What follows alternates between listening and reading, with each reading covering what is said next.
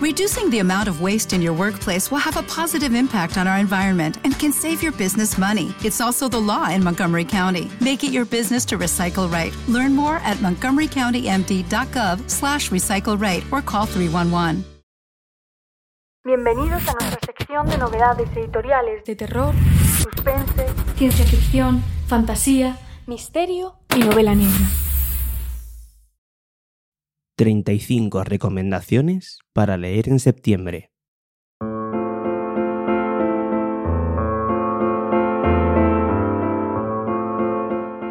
Autopublicados.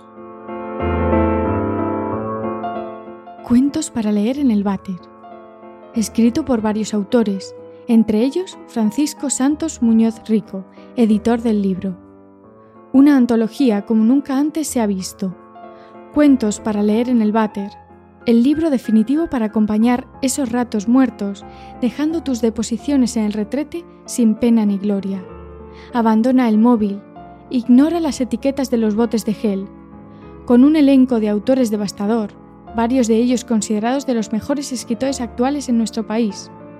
Los cuentos tocan todos los palos, terror, humor, costumbrismo, gótico, gore, Casa de Sueño y Pesadilla, de Silvia P. Martín. ¿Sabías que no se puede vivir más de seis días durmiendo menos de cuatro horas? Año 2320. La humanidad ha perdido la capacidad de dormir por sí misma. El dinero desaparece y ahora la nueva moneda de cambio es el tiempo de sueño, llamado tiempo REM. Esto provocará la creación de dos clases sociales, los REM que disfrutan de una vida descansada, y los no REM, que sobreviven arañando horas de sueño al sistema. Kawachi es una no REM que cambiará su vida de forma radical para sumergirse en la selecta sociedad de los REM. Ivo es conductor de sueño en la casa, donde los clientes pagan por soñar a la carta, gracias a su sofisticado sistema neuronal. Un día, los caminos de ambos se cruzarán para lanzarse a una carrera contrarreloj que dará un giro a todo lo que habían conocido hasta entonces. ¿Puede un sueño convertirse en una pesadilla? Pilares de Laura, de Leticia Ferreira Martínez. Una nueva misión les ha sido encomendada desde el infierno, mientras Emily, encerrada en Dumont, lucha contra el demonio que porta en su interior los buscadores deberán partir en la búsqueda de unos pilares que pueden cambiarlo todo. Es una guerra que no entiende de buenos y malos. Nuestros protagonistas se aliarán con los peores demonios y desafiarán a los dioses en su lucha por una nueva vida. El derramamiento de sangre está asegurado. El creador de los sistemas, de Adrià Gallardo Domenech. Los transmigradores siempre deberán obtener una compensación después de privarlos de sus vidas anteriores. Eso fue el motivo por el que se dio a conocer el dedo dorado. Ese fue el motivo por el que nació el sistema. Pero, ¿cuál es su historia de origen? ¿Cómo se desarrolló hasta ganar la fama que tiene ahora? Terminamos esta primera parte con Alas Negras 1, Bajo los Ángeles, de Agustí Codina Loan. Ira es un demonio cuyo pasado dista de lo convencional y está distado a proteger la armonía entre las distintas razas que habitan el mundo. Junto a él viajará Ayad, un ángel revolucionario, sumado a un equipo que se irá componiendo para detener los planes de los ángeles, quienes afirman que deben ser los únicos en seguir adelante hacia la prosperidad del planeta, ya que creen que no requieren de la ayuda de seres inferiores para lograrlo. Ante el peligro que esos ideales suponen para humanos y demonios, deben lograr llegar a la cima del monte Iyai, donde habitan los ángeles, para contactar con Zenet, la diosa de esas criaturas, y tratar de que cambien de parecer. Editoriales pequeñas y medianas. Empezamos esta sección con Dilatando Mentes. Los ocultistas de Polly Shuttle. Silencio. Para los espiritistas, místicos e ilusionistas de la era eduardiana, el silencio es más que una simple estrategia, es un modo de vida. Max Graham es un adolescente al que no le gusta su vida. Su padrastro le trata con desprecio. Su madre está gravemente enferma y él lucha de forma incansable por encontrar su lugar en el mundo. Consigue un empleo en la oficina postal y lo que parece un trabajo inocente, gracias al cual pasar menos tiempo en casa, alejándose así de los malos tratos de su padrastro, se transformará en una verdadera revelación cuando descubre que la oficina de correos es más de lo que aparenta y que existe un mundo secreto regido por poderes ocultos y misteriosos que no hacen sino evidenciar que la realidad no es tal y como sus ojos le dicen que es. Lágrimas de Silicio, otro título de Dilatando Mentes. Novela de Juan Antonio Oliva Hostos. Astronaves Dragamundos. Transcibernética. Inteligencia artificial. Ginoides. Androides. Cyborg. Bioingenios. Autómatas. Robots. Seres con distorsionadas almas de metal. Y una humanidad extinta.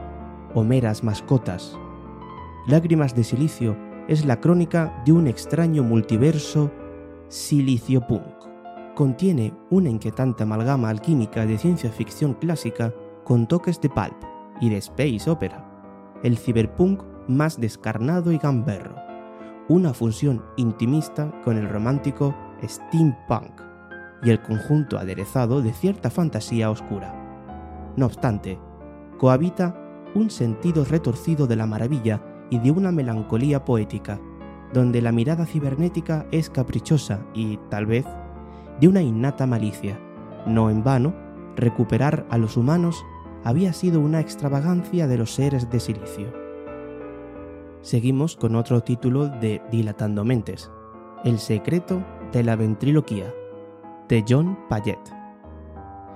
Concebida como una suerte de ensoñación experimental y surrealista que frecuenta distintos espacios a un mismo tiempo, con historias interconectadas entre sí en un mismo universo vivo y orgánico, El secreto de la ventriloquía de John Payet, elegido mejor libro de ficción en 2016 por la revista Rue Morgue y ganador del Golden Gull Award for Fiction ese mismo año, anuncia la llegada de un nuevo talento literario significativo, con temas que evocan a Shirley Jackson, Thomas Ligotti y Bruno Skull, pero con una visión sorprendentemente única, el trabajo de Padgett explora el misterio del sufrimiento humano, la agonía de la existencia personal y los medios espantosos por los cuales alguien puede lograr la salvación de ambos. Un niño acosado busca venganza. Un soñador lúcido es perseguido por una casa imposible un maniquí revela su propia anatomía en 20 simples pasos. Un bibliotecario guarda la clave de los secretos inefables de una fábrica de papel. La visión que del mundo tiene una conductora cualquiera se rompe con dos palabras impresas en un cartel de cartón. Un aspirante a ventríloco pasa demasiado tiempo mirándose en un espejo, y una presencia habla a través de todos ellos pasamos a la biblioteca de Carfax. Un halcón en el bosque, de Carrie Laven. Abby y Martha son dos hermanas gemelas, brujas, de una poderosa familia. En su vida para sobrevivir tendrán que enfrentarse a viejos errores y a sus terribles familiares, pues si provienes de una familia en la que tu padre tomaba el control de tu cuerpo cuando eras pequeña, tu madre trataba de habitar y poseer tu mente y extraer tu energía, y donde tantos y tantos secretos oscuros y algunos cuerpos están enterrados, las reuniones familiares no suelen ser agradables. Otro título de la Biblioteca de Carfax, La Noche de los Maniquís, de Stephen Graham Jones. Un grupo de adolescentes de un pueblo de Texas deciden gastarle una broma a una de sus amigas que acaba de empezar a trabajar en los cines del pueblo. La broma no sale bien y se desata una matanza. ¿Quién es el culpable? ¿Hay un maniquí poseído o un asesino suelto? ¿O ambos? Seguimos con Blackie Books. La Iliada de Homero. Después del éxito de la Odisea Liberada, con más de 25.000 ejemplares vendidos, llega la esperadísima Iliada Liberada, la obra épica de mayor influencia en la historia de la literatura, presentada ahora en toda su actualidad. Incluye un apartado especial sobre las mujeres en la guerra, con textos de Marina Garcés, Alberto Conejero, Premio Nacional de Literatura Dramática de 2019, y Alessandro Barico. El trabajo más monumental del reputado ilustrador Calpurnio, cuatro años de trabajo, 850 ilustraciones, más de 10.000 personajes, con máxima adecuación histórica y una minuciosa atención al detalle. Seguimos con Nocturna y su título Los irregulares de Nakin Road, de Silvia Aliaga. Para seguidores de Sherlock Holmes y Enola Holmes, un misterio ambientado en Shanghái del siglo XIX y escrito por una de las autoras de la exitosa novela De Seúl al cielo. Seguimos con la editorial Impedimenta y el título Yo, Tituba, la bruja negra de Salem, de Marisit Condé. Tituba y yo convivimos en la más estrecha intimidad durante un año. En el transcurso de nuestras conversaciones me contó muchas cosas. Nunca se las había confesado a nadie. Maris Condé adopta la voz de Tituba, la esclava negra juzgada en los famosos procesos por brujería que tuvieron lugar en medio de una fiebre de histeria colectiva en la ciudad de Salem, a finales del siglo XVII. Hija de la esclava Avena, que fue violada por un marinero inglés a bordo de un barco negrero, Tituba fue iniciada en el arte de lo sobrenatural por Man Yaya, una de las curanderas más poderosas de las islas de Barbados. Incapaz de sustraerse a la influencia de los hombres indeseables y de baja moral, Tituba pasa a ser propiedad de un pastor obsesionado con Satán y acabará recabando en la pequeña comunidad puritana de Salem, en Massachusetts, donde será juzgada y encarcelada, acusada de haber embrujado a las niñas del pueblo. Detenida, abandonada en prisión, Maris Condé la rehabilita, la arranca del olvido al que había sido condenada y finalmente la vuelve a su país natal en la época de los negros cimarrones y de las primeras revueltas de esclavos. La siguiente editorial es Insólita. Guerra de Jade, de Fonda Lee. Guerra de Jade es el segundo libro de la saga de los Huesos Verdes, una trilogía épica sobre la familia, el honor y aquellos que viven y mueren según las antiguas leyes de la sangre y el jade. Vamos con Hoja de Lata, y su título La balada del Mistral, de Oliver Mac Bouchard. En plena Provenza francesa, separado del mundo real por escabrosos precipicios rocosos y por leyendas de tiempos insondables, existe el Luberon, tierra de descreídos y de la banda silvestre, donde dicen que druidas y hechiceros siguen bailando la farandola las noches de luna llena. Allí vive y sopla el mistral, un viento niño huérfano y caprichoso que lleva siglos aturullando a todo el mundo. Esta es su historia ancestral. Seguimos con Hoja de Lata, El hombre en la cola, de Josephine Tay. Londres, años 30. Una larga cola frente al teatro Whiffington espera impaciente para ver la comedia musical del momento. De pronto, un hombre parece desmayarse en medio de la multitud es Bert Sorrell, un joven corredor de apuestas, y acaba de ser apuñalado por la espalda con una fina daga. Ni el estado de shock de la señora Radcliffe, testigo más próxima a la víctima, ni el té en el camerino de la encantadora Ray McCarvel, estrella del musical, ni las alocadas teorías anarquistas de la señora Field, casera de Alan Grant, parecen arrojar luz al caso y sin embargo nuestro intuitivo inspector de Scotland Yard ya tiene a su culpable. Se trata de Jerry Lamont, mejor amigo de Sorrell, un hombre de aspecto extranjero que huyó precipitadamente de la cola el día de autos y cuya pista se sitúa ahora en un pueblecito de las Highlands. Proseguimos con Hoja de Lata, El Círculo de los Blasfemos, de Alberto Prunetti. ¿A dónde van a parar los obreros cuando mueren? Renato Prunetti al infierno, desde luego, por mal hablado. Durante su vida laboral, Renato fue un soldador de las grandes siderurgias del norte de Italia. Falleció a causa de su exposición al amianto. Que nadie lo busque en el cielo. Su nuevo destino es el de encargado de mantenimiento de las calderas infernales. Allí lo encontraréis, negociando el convenio con el Todopoderoso, dando esquinazo a Dante Alighieri, que le persigue en busca de inspiración para su poesía, y tratando la rebelión de los condenados junto a su compadre Steve McQueen. Pasamos a sexto piso. Los abandonos de Russell Banks. Durante décadas, Leonard Fife se ha labrado una prestigiosa reputación como autor de documentales en Canadá, donde huyó a finales de los años 60 como desertor y prófugo tras negarse a combatir en Vietnam. Esa es al menos la versión oficial, la que desde siempre conocen sus admiradores, para quienes el cineasta es un referente moral irreprochable.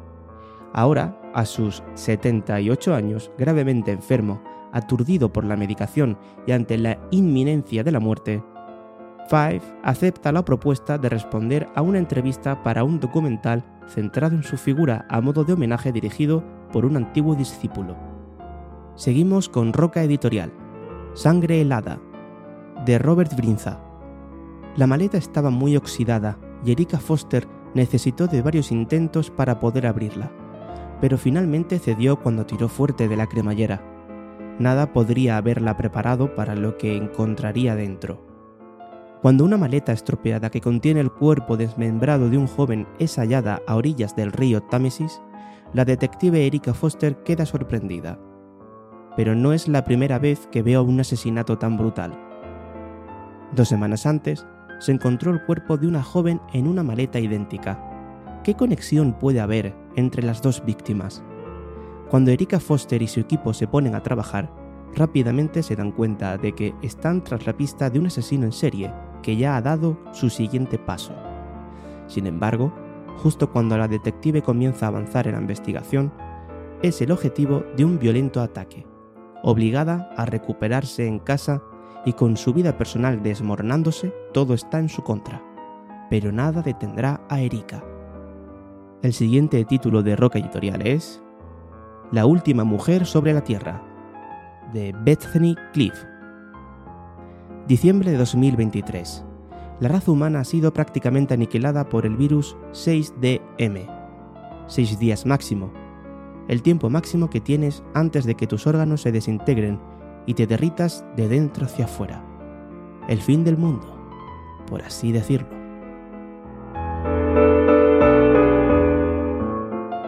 Grandes grupos editoriales. Planeta y Penguin Random House.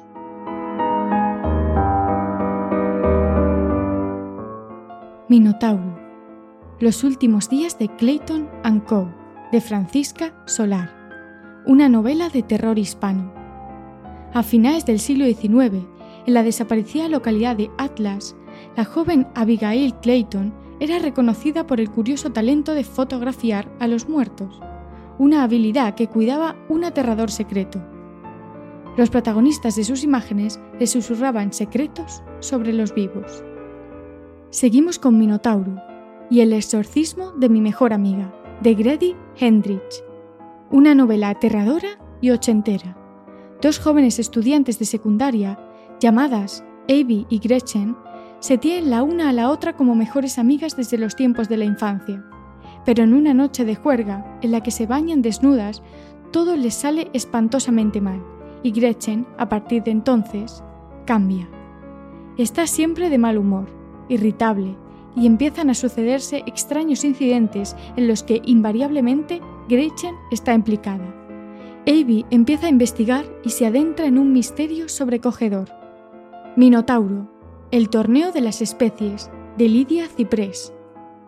Un ladrón de otro mundo, una psicópata con objetivos claros, una competición en la que los humanos ignoran participar y que extraña una gran incógnita capaz de cambiar el curso del destino.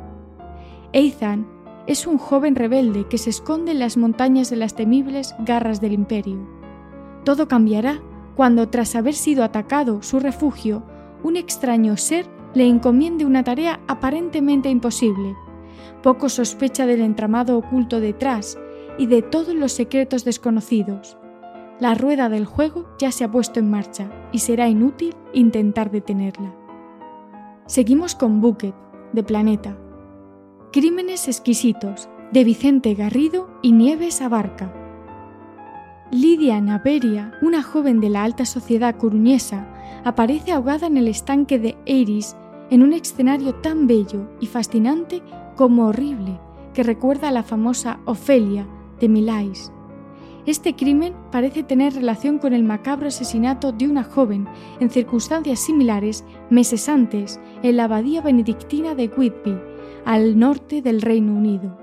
La inspectora Valentina Negro, con ayuda del inminente criminólogo Javier San Juan, liderará una investigación que la llevará a colaborar contra reloj con Scotland Yard en una oscura trama a caballo entre A Coruña y Londres. Durante la persecución del nuevo serial killer, lo que los investigadores no podrán imaginarse es que deberán enfrentarse a la perversión, a la corrupción y a la violencia más insospechadas de la sociedad actual. Seguimos con Ediciones Luciérnaga, también de Planeta, y el libro es Ángeles, de Peter Stanford una exploración intrigante de los muchos roles que los ángeles han desempeñado en la vida espiritual. En una encuesta de 2016, uno de cada diez británicos afirmó haber experimentado la presencia de un ángel, mientras que uno de cada tres sigue convencido de que tiene un ángel de la guarda. Estos son números enormes y significan que en algunos aspectos los ángeles lo están haciendo mejor que Dios. En el mundo secular, escéptico y postcristiano de Occidente, la fe en los ángeles es considerada tanto una anomalía como un consuelo. Pasamos a Penguin Random House, con ediciones B. Y el título es La Red Infinita, de Yayoi Kusama. La Red Infinita retrata en primera persona a una mente artística única, atormentada por miedos y obsesiones, pero decidida a alcanzar y mantener su posición al frente de la vanguardia artística mundial.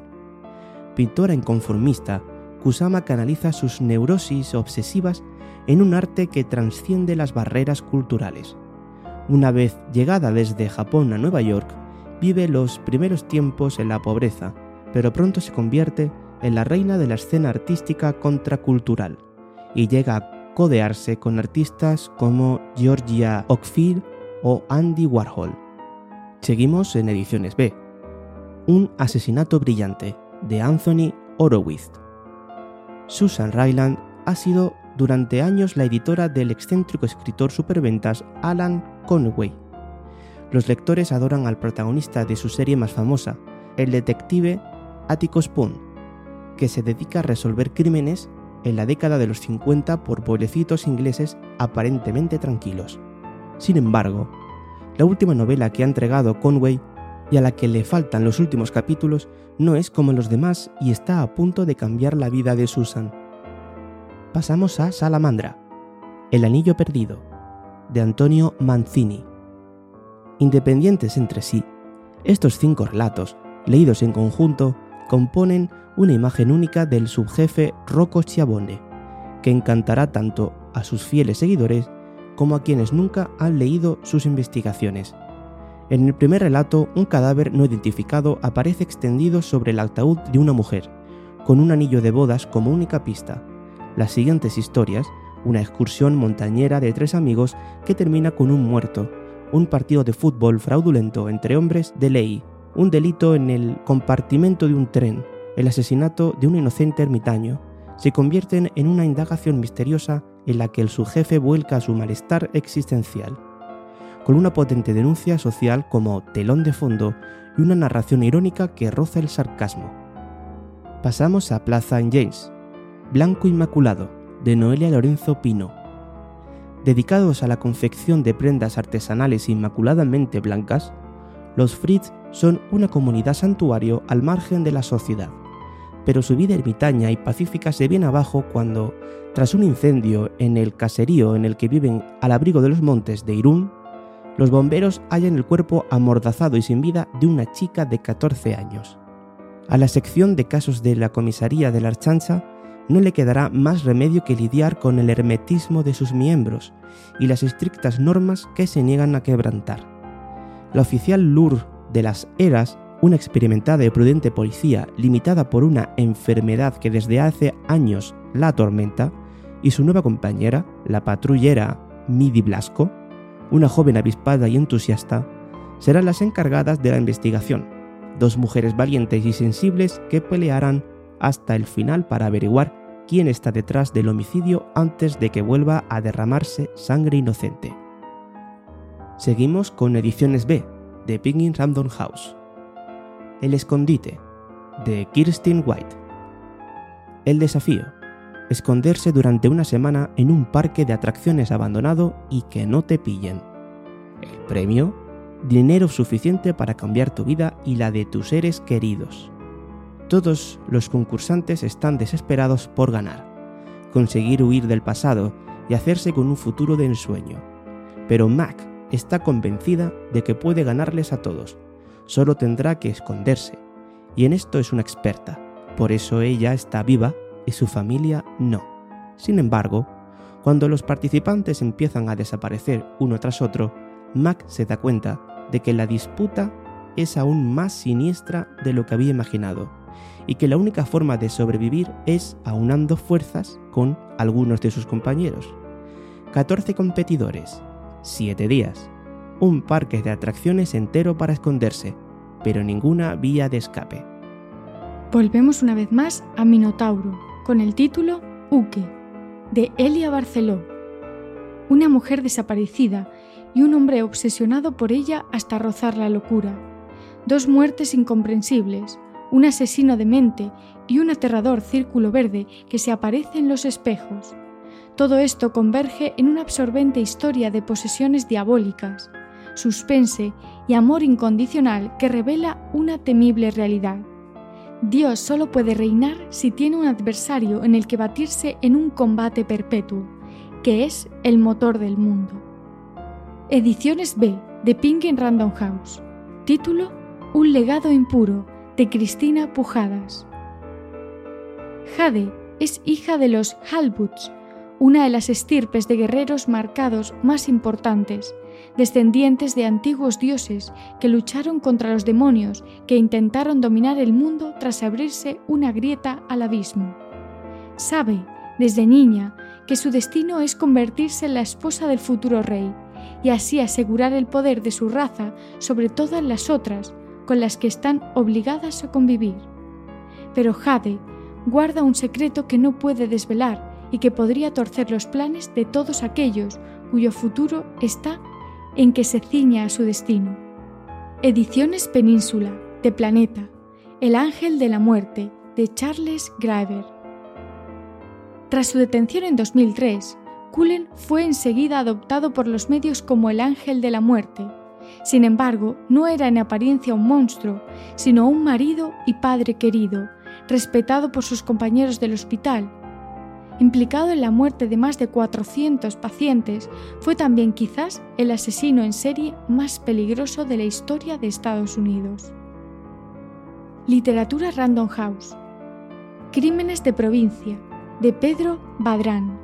Ante las incoherencias que rodean al asesinato de Horacio, Rodolfo empieza a indagar. No importa hacia dónde dirija su mirada, siempre se topa con la turbia figura del senador Maldonado. Rodolfo y Horacio crecieron juntos en Puerto E. Allí recorrieron ciénagas al anochecer, leyeron juntos innumerables historietas y regresaron a ser médicos. Pero el fogoso carácter de Horacio, su interés por ayudar a la comunidad y sus amores prohibidos lo fueron alejando del senador Maldonado, su padre, y un poco de Rodolfo. De nuevo, literatura Random House. La carretera, de Cormac McCarthy. La carretera, novela galardonada con el premio Pulitzer 2007 y bestseller literario del año en Estados Unidos, transcurre en la inmensidad del territorio norteamericano, un paisaje literalmente quemado por lo que parece haber sido un reciente holocausto nuclear. En un mundo apocalíptico donde llueve ceniza, un hombre y un chico cruzan a pie el territorio norteamericano en dirección al sur.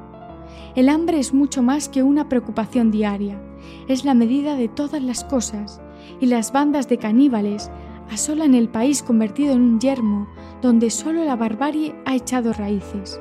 El amor de un padre por su hijo es, sin embargo, la única luz de una tierra que ha perdido a sus dioses. Quizá el fuego a la civilización no se haya apagado para siempre.